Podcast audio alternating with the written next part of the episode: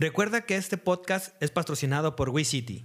Si tú también quieres crear ciudad, síguenos en nuestras redes sociales. Bienvenido al podcast número uno de desarrollo inmobiliario de todo México. Yo soy Carlos Alvarado. Y yo Alejandro Valerio, y juntos vamos a resolver todas tus dudas. Esto es Crea Ciudad. Hola, ¿cómo están? Bienvenidos a un nuevo capítulo de su podcast inmobiliario Crea Ciudad.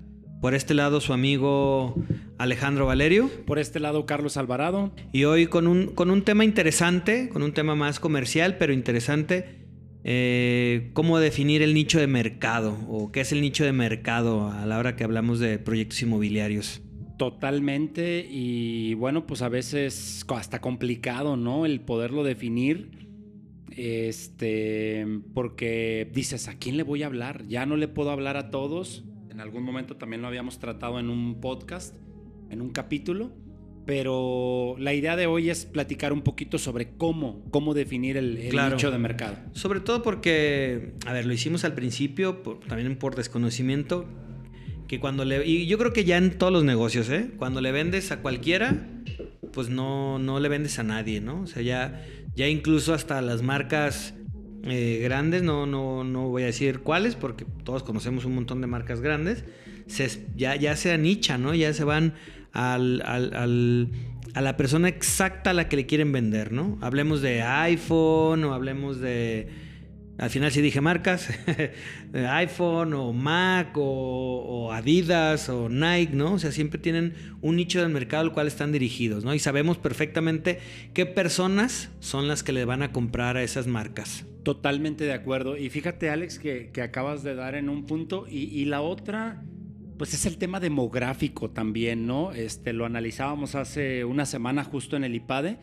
y la parte de cómo ha ido hoy ya somos 8 mil millones de personas en el mundo, ¿no? Este, un tercio de los productos que se consumen en el mundo se consumen solamente en China, ¿no? En, el mercado asiático, ¿no? Entonces, veíamos una gráfica también de, cómo se consumen los productos y hoy, antes de entrar al tema inmobiliario, sabemos que, que tenemos que definir eh, muy bien nuestro producto y saber a quién vamos. Están entrando a comprar ya no los millennials, esos ya tenemos rato comprando, pero hoy Centennials son los que siguen. Son los, que siguen, sí. No, los Centennials también ya están entrando a comprar, ¿no? Y, y, pues es una cantidad fuerte de gente que hay que entenderlos también y hay que ver cómo ven el mundo, cómo compran, para poder hacer productos, ahora sí ya inmobiliarios, que, pues puedan consumir. Sí, porque si eres un, un, genérico, lo voy a llamar así, o sea, si tú haces una torre de apartamentos X metros cuadrados y lo haces genérico, pues te, te, conviertes en un commodity y vas a competir a través del precio, ¿no? Como bien lo dicen los gurús de la economía. Eh, vas a competir por precio y a lo mejor ahí es cuando ya no te sale el negocio. ¿Qué tienes que hacer? Pues anicharte. ¿Por qué? Porque obviamente la persona a la que estás dirigiendo el desarrollo o producto está buscando lo que tú le estás ofreciendo. Sí, totalmente. Y hay una gráfica que se la muestro a Alex, que, está viéndome aquí ahorita, que, con quien estoy grabando este podcast. Pero también se ve cómo ha ido creciendo la clase media en el globo terráqueo y, y se ve como en 1950, que éramos 2 mil millones de personas, pues prácticamente un 5%, un 10% de la población era clase media y el otro 90% pues eran pobres. Acordémonos, bueno, no, no habíamos nacido, casi todos los que estamos escuchando, pero pues la mayoría de nuestros abuelos, la mayoría de la gente pues eran campesinos, se vivía en el campo, se vivía al día y bueno, pues ya en los 2000 ya andábamos alrededor de los 6 mil millones de personas, pero donde ya un 15% eran clase media, ¿no? Hoy, de los 8 mil millones de personas que somos en el mundo, pues básicamente 3 mil millones de personas son clase media y también la clase alta ha ido creciendo. Entonces, la población cada vez estamos más globalizada, cada vez tenemos más conocimiento de los productos.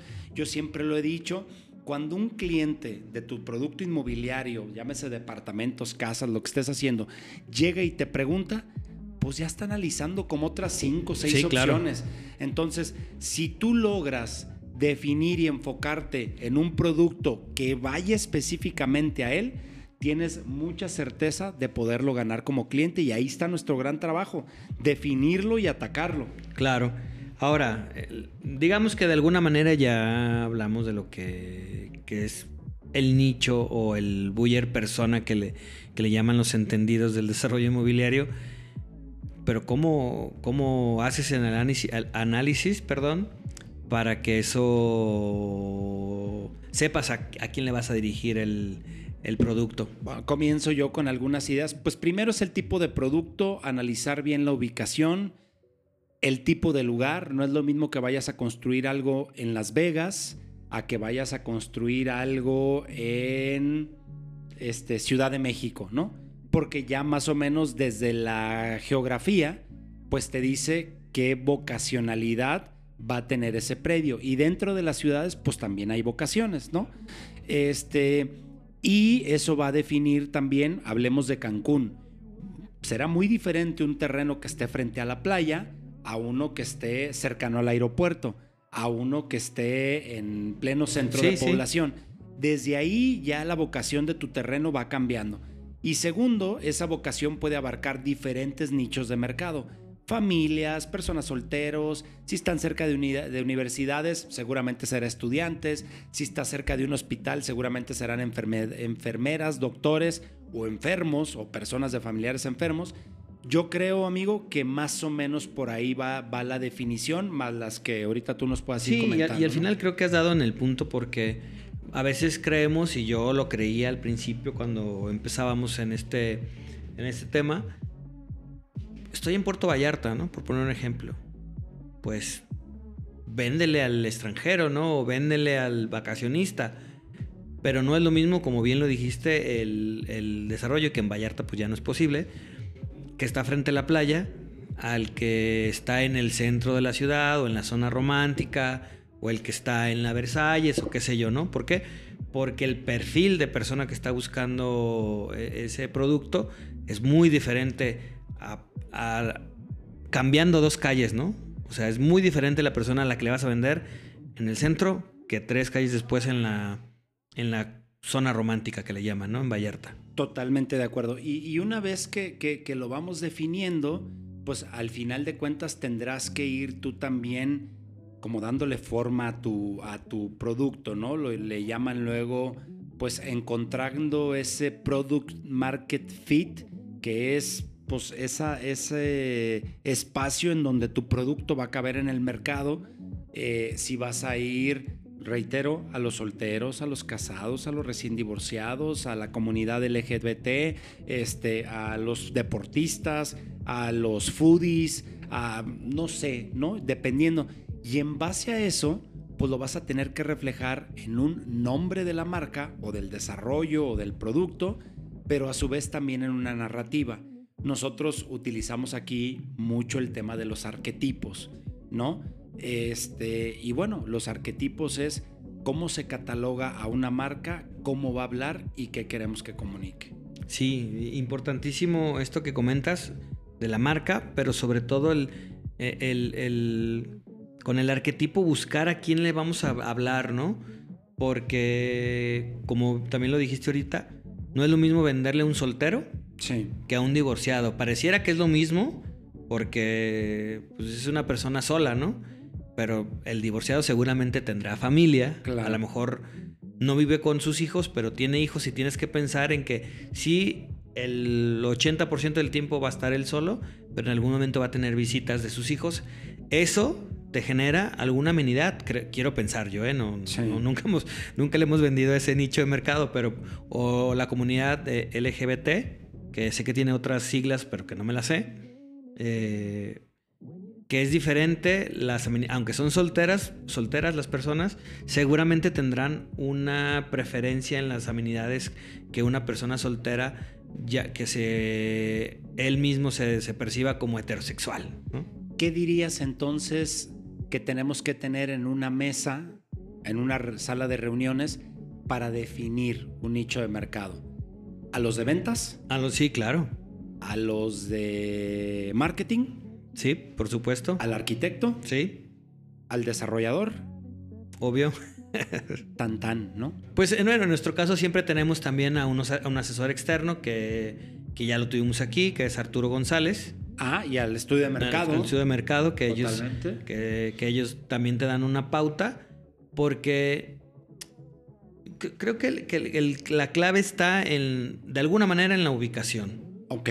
La clave, creo yo, porque... Es lo que primero te acota, ¿no? Sí, sí, sí, sí, no es lo mismo. Igual la gente que conoce Ciudad de México, que conoce Guadalajara, no es lo mismo quererle vender a una persona en la Roma Sí. que en la Condesa y lo separan calles de Sí. diferencia, ¿no?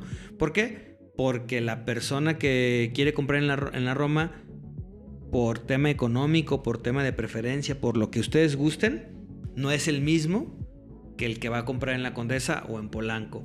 Por poner un ejemplo claro, ¿no? Porque no, no somos de Ciudad de México, aunque conocemos un poco. O en Guadalajara, no es lo mismo la gente que vive en Providencia, la gente que va a buscar un desarrollo en Providencia con las particularidades que tiene esa zona, a una persona que quiere comprar en el country o aquí en la, en la, moder- en la americana, ¿no? Pues definitivamente eso, eso te acota y te hace que de alguna manera lo que no está dentro de esa zona, aunque, aunque puede comprarte, ¿por qué no? Pues ya te hace una selección. Totalmente, totalmente. Y, creo que ahorita que platicábamos el tema de justamente eh, las personas que deben de estar en la mesa para, para poder definir un producto, eh, yo creo que es eso, porque luego también vemos muchísimas veces productos que dicen, hacen y piensan cosas totalmente diferentes y que de alguna manera, por así llamarlo, no son íntegros en el tema de su concepto, ¿no? Que ves que comunican vía marketing una cosa, el edificio es otra cosa, el desarrollo comunica otras cosas totalmente diferentes y no hay como esa comunión o esa unicidad entre todos los proyectos. Y yo creo que desde la arquitectura, el marketing, el desarrollo y pues prácticamente las ventas, pues se comuniquen de buena manera y de manera correcta. Importantísimo, ¿no? Porque sí, sí, nos ha tocado, bueno, a mí me ha tocado ver ejemplos de, de proyectos, no sé, para familias eh, pequeñas con departamentos de 90 metros, ¿no? Correcto. Pues, si son dos personas o dos personas y un hijo, pues a lo mejor no necesitan tanto y le estás comunicando a esas personas, pero lo que estás ofreciendo como producto es algo que está por encima de lo que requieren, porque al final, pues al- todos, quieras que no, competimos por precio. Sí, O sea, aunque tengamos diferenciadores y aunque tengamos una, una muy buena explicación de nuestra, de nuestra marca y esa historia convenza, al final la gente eh, lo que, a lo que también le aspi- aspira, pues al ticket más alto que le alcanza, ¿no? correcto. Sí, y, y creo que acabas de dar en el punto, porque también mientras tú más te vayas diferenciando, creo que menos vas compitiendo por- Claro. por, precio. El día que eres igual a todo mundo, pues te vas a volver un commodity. Hemos puesto muchas veces este ejemplo de los commodities. Cuando tú vas al súper y lo que te mandan a comprar es avena o arroz o azúcar, pues tú vas y ves las marcas de avena y dices, pues esta vale 20 el kilo, esta vale 24 y esta vale 27. Pues son avena, pues me llevo la de 20, pues no hay diferencia. Claro, si te dijera, no, no, no, espérate, es que la que cuesta 28, a diferencia de la de 20, aunque está 40% más cara, hace bien a tu salud, no te eleva tanto el azúcar, te da una mejor digestión, tiene este X, Y, Z beneficios para tu salud, pues a lo mejor los pagas. Pues ¿no? est- está como, pues, en general la comida, ¿no? Eh, si tú a las personas les das esa diferenciación de que, oye, soy orgánico o, a- o están dispuestas a pagar más, el nicho es más corto, obviamente, ¿no? Hay menos gente que están dispuesta a pagar la diferencia, el 40% de la avena, pero los hay. Entonces tú tienes que enfocarte a comunicarle a esas personas eh, cuál es lo que, lo que a ti te hace que seas mejor, por llamarlo de alguna manera, y por qué cuestas más. Vamos a un punto clave que también es el tema de la pirámide o el nivel socioeconómico, ¿no? Este, conforme se va escalando eh, en el tema de economía o social, eh, pues hay cada vez menos compradores, lo decíamos ahorita. La verdad es que en México y en el mundo la gran mayoría todavía está en una condición pues de pobreza, ¿no? Luego está la clase media dividida en dos, algunos los dividen en dos, el C y el C más, otros los dividen en tres, el C, el C, el C más, incluso poquito del B, y luego está lo que podría ser incluso el B y el A, ¿no? Que es la clase alta. Eh, conforme tú te enfoques en clase más alta va a haber menos personas, pero ya ahí también como producto inmobiliario, pues nosotros decidiremos si hacemos un negocio de volumen, de vivienda social, que les ganes 100 mil pesos a cada casa, pero vendas 800 30 al mes, 800 al año, o digas, no, yo voy a hacer desarrollos más boutique, que son de 20 casas de super lujo en Tulum, en Punta Mita, ¿no? Pero a cada casa le voy a ganar 6 millones de pesos a cada una. Bueno, ya es una decisión estratégica también en la definición del eh, nicho de mercado. Sí, si ya defines tu nicho, de voy a hablar así por hablar, ¿no? Pero digamos que, oye, este, quiero, quiero vender eh, interés social, volumen, yo quiero volumen. Está perfecto, no, no digo que esté mal, nada más que la forma de hacer el negocio es muy diferente a si quieres venderle al nivel medio o, al, nivel A, ¿no? O sea, es muy diferente el, esquema de negocio que estás haciendo dependiendo a quién le vas a vender. Totalmente, totalmente. y, yo creo que, digo, dando las bases y cerrando también el tema del capítulo, pues en la definición de un nicho de mercado tendremos que encontrar todo eso, ¿no? La parte de la definición de la vocación del terreno, luego acotarnos a un nicho de mercado con ciertos demográficos o perfil demográfico de la gente a la cual le vamos a hablar, construir una marca, trabajar en sinergia el desarrollador, el arquitecto, el comercializador y el de marketing y lanzar un producto definido a edad y toda la psicografía, pero además también el nivel socioeconómico. Claro, para poder tener un producto exitoso, vamos a llamarlo así. Totalmente de acuerdo. Y pues que la narrativa del proyecto pues tenga una gran historia que contar, llegues al perfil y mercado adecuado que es al que quieres llegar y pues básicamente tu proyecto pues sea exitoso. Claro, claro. Y al final pues si están escuchando este podcast es porque están interesados o en adquirir o en desarrollar.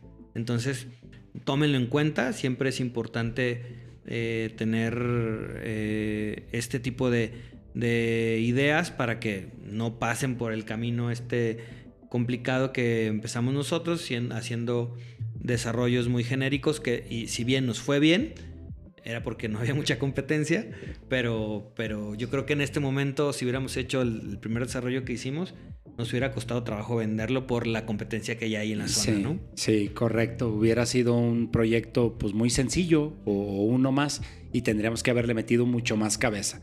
Pero bueno, este, agradecerles, no olvidarles, eh, no, no olvidar decirles que nos sigan a través de Spotify y a través de YouTube eh, y ayúdenos calificándonos en Spotify para que podamos pues prácticamente este, acercarnos a ustedes y llegar a más personas como ustedes para que el algoritmo nos favorezca.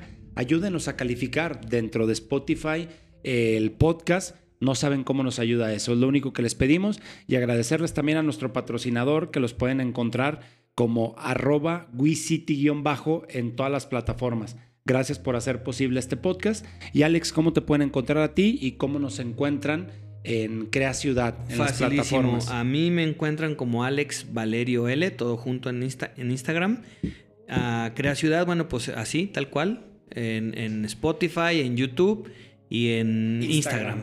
Correcto. Ah, y en TikTok también. Ah, y en TikTok, sí. es verdad, que ya estamos en TikTok ahí también. Bueno, pues agradecerles. ¿A ti cómo te encontramos? Carlos Alvarado V en Instagram y también en Facebook.